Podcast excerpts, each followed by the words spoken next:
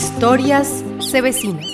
Son las 4 y 30 de la mañana, llueve un poco, ya estamos en el edificio principal de la CBC en Cali con todo dispuesto para emprender nuestra gran travesía al Pacífico colombiano.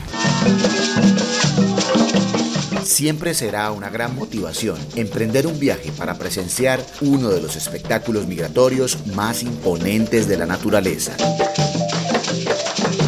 La travesía incluía de paso la entrega de dos viveros de ecosistema manglar a la comunidad para seguir conservándolas a la cuna de las ballenas yubartas y un sinnúmero de especies propias de esta rica zona. Este es el único vivero de nato, una especie asociada al ecosistema manglar que se tenga registro en la historia del Valle del Cauca. Es primera vez que autoridad ambiental y comunidades del Pacífico se unen para conservar in situ esta especie que es utilizada en construcciones palafíticas y que está seriamente amenazada. Cumplido el objetivo de entrega de los viveros, ingresamos a mar abierto para el encuentro esperado.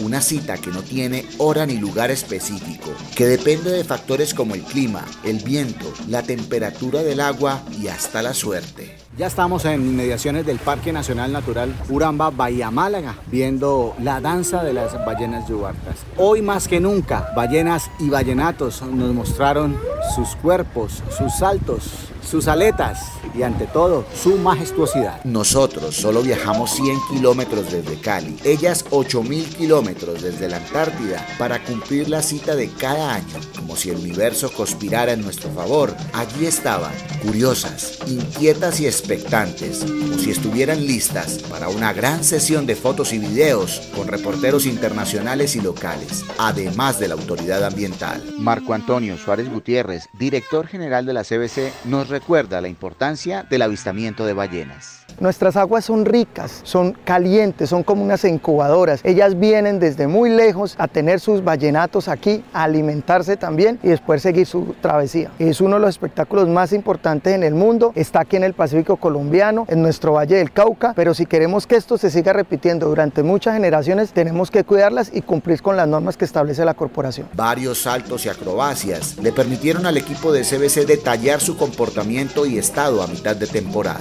La cita se cumplió cabalidad. Las artistas del mar, que miden entre 12 y 16 metros y llegan a pesar 36 mil kilogramos aproximadamente, hicieron su función. Los espectadores regresamos satisfechos a casa para contar esta aventura que sin duda marca la vida de quienes trabajamos por la conservación. Y ahora es noticia mundial.